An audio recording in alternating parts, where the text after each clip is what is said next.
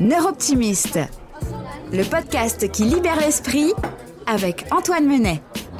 Salut Antoine Salut Julien. Alors aujourd'hui euh, une problématique dans ce podcast, véritablement je pense trop. Je suis Mhm. quelqu'un, tu le sais, qui travaille euh, beaucoup.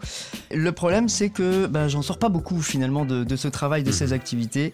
Euh, J'ai un cerveau qui a du mal vraiment à, à se libérer.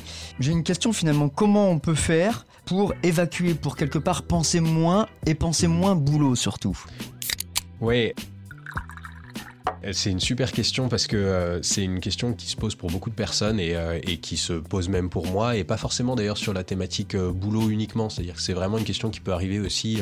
on parlait de, charge mentale beaucoup dans l'actualité à, un moment et, donc que ce soit à la maison, que ce soit dans les relations, que ce soit sur des questions financières, sur des questions de boulot, et ben ça peut nous arriver à tous et à toutes à un moment d'avoir l'impression de juste en avoir mais plein la tête et, et de pas réussir à sortir de ses pensées. Alors c'est vrai, parce que j'ai entendu plusieurs personnes, et ça m'est arrivé aussi, moi je suis quelqu'un qui, alors déjà dort peu, mais surtout qui ne rêve pas d'habitude, ou en tout cas qui ne se souvient Mhm. pas de ses rêves. Il paraît que c'est signe de bonne santé habituellement.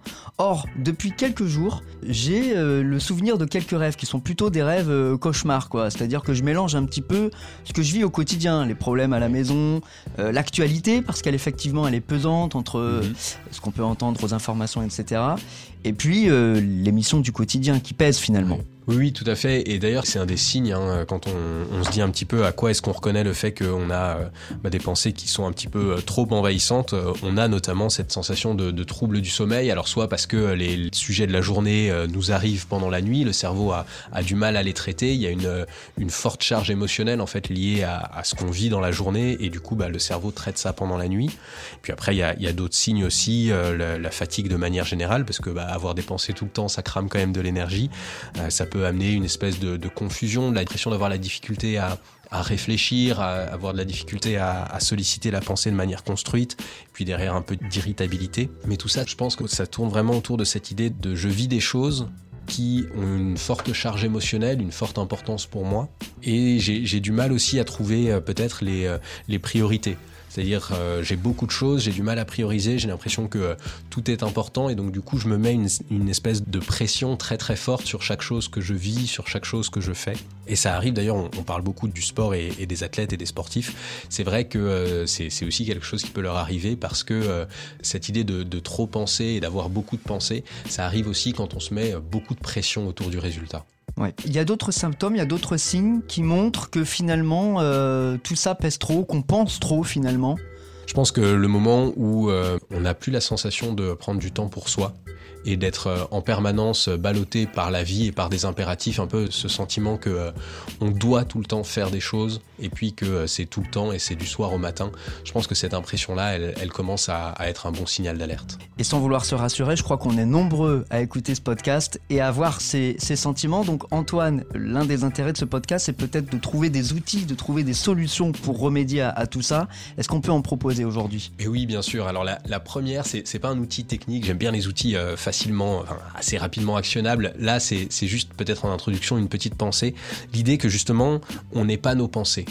On a un peu cette, euh, cette sensation, et on le dit souvent d'ailleurs dans l'idée de euh, je pense trop, comme si euh, tout ce qu'on était, toute notre identité était dans nos pensées, comme si on s'identifiait à nos pensées. Alors qu'en réalité, ça n'est que eh ben, une partie de notre cerveau qui est responsable de tel ou tel aspect de notre vie, qui génère un certain nombre de pensées, dont certaines prennent trop de place à un moment parce que émotionnellement elles sont très fortes, parce que cognitivement ben, elles occupent un, un grand espace dans nos pensées. Donc l'idée c'est de se rappeler qu'on beaucoup plus complexe que ça, on n'est pas que ça, on est aussi euh, toutes nos expériences, toutes nos valeurs, on est aussi euh, un certain nombre de choses qu'on pense et qui prennent moins de place. Donc déjà de réussir à remettre une certaine distance avec ça. Et ensuite, il y a des outils euh, assez concrets qu'on peut mettre en place. Il y en a un que j'aime beaucoup, qui est euh, l'idée de... euh, alors c'est assez à la mode en ce moment, c'est tout ce qui est lié à la pleine conscience, la capacité à retrouver la sensation du moment présent. Alors ça, c'est assez joli, on peut faire de la méditation autour, mais si les gens n'ont pas spécialement envie de se plonger dans la méditation, un bon exercice, c'est déjà une fois par jour simplement d'observer tout ce que nos sens viennent nous apporter comme information. Qu'est-ce que je vois d'agréable Qu'est-ce que je ressens d'agréable Est-ce qu'il y a une odeur d'odeurs agréables, de, de prêter attention à des signaux qui sont dans le présent. L'angoisse, l'anxiété, ce sont des émotions qui arrivent à partir du moment où notre cerveau se projette vers le futur, en se disant bah tiens est-ce que je vais réussir à faire ça, est-ce que je vais avoir le temps de faire ci, est-ce que et retrouver le sens du présent. Je pense que c'est un bon premier outil. Un deuxième outil dont on parle beaucoup, c'est euh, l'idée du lâcher prise. Pour la petite histoire, moi, le lâcher prise, j'adore cette notion parce que je la comprenais pas du tout.